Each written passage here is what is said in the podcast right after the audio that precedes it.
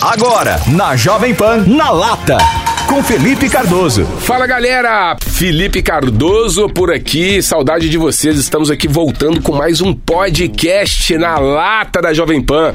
E hoje eu tenho uma pergunta aqui de um grande amigo de Belo Horizonte, o Vitor. E ele nos fala que ele tem, além de 27 anos, de ter um modelo de negócio digital, hoje ele tem uma grande dificuldade. Ele não consegue escalar o seu negócio acima de seis dígitos. E ele fala que a sua equipe comercial, apesar de produzir bastante no ponto máximo, ele tem um receio de aumentar o seu investimento em tráfego e diminuir o ROI, que é o seu retorno de investimento e está me perguntando o que, que ele deve fazer.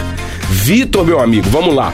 Quero te fazer uma pergunta em cima da sua própria pergunta, primeiramente, tá bom? Então vamos lá. Responda aqui para mim, o que, que você prefere? Ganhar 20% de um bilhão ou ganhar 100% de um milhão de reais?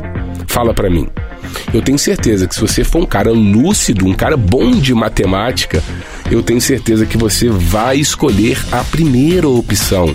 20% de um bilhão de reais é muito mais negócio do que 100% de um milhão de reais. Eu estou usando esse modelo para você para ilustrar que não tem problema o seu ROI diminuir se o seu lucro aumentar. Qual o problema? O problema é você ficar achando que jogar jogos de ROIs altos com faturamento baixo é um jogo interessante, mas esse é um jogo de amador.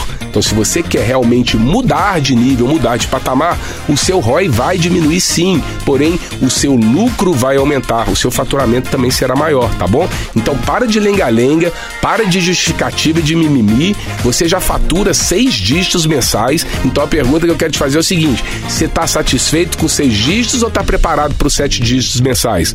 Porque se tiver, é esse o caminho. Aumenta o investimento, diminui o ROI como uma consequência natural, porque você vai atender mais pessoas, porém você vai ganhar no volume. É assim que funciona em qualquer negócio, inclusive no seu negócio digital. Beleza, Vitex? Espero que isso tenha sido, cara, de verdade, uma grande contribuição para que você possa já nos próximos meses tá batendo a marca de sete dígitos de faturamento mensal. E quando isso acontecer, lembra da gente aqui e manda um abraço, além de contar pra gente na prática o que que você fez para conseguir alcançar esse resultado, tá bom?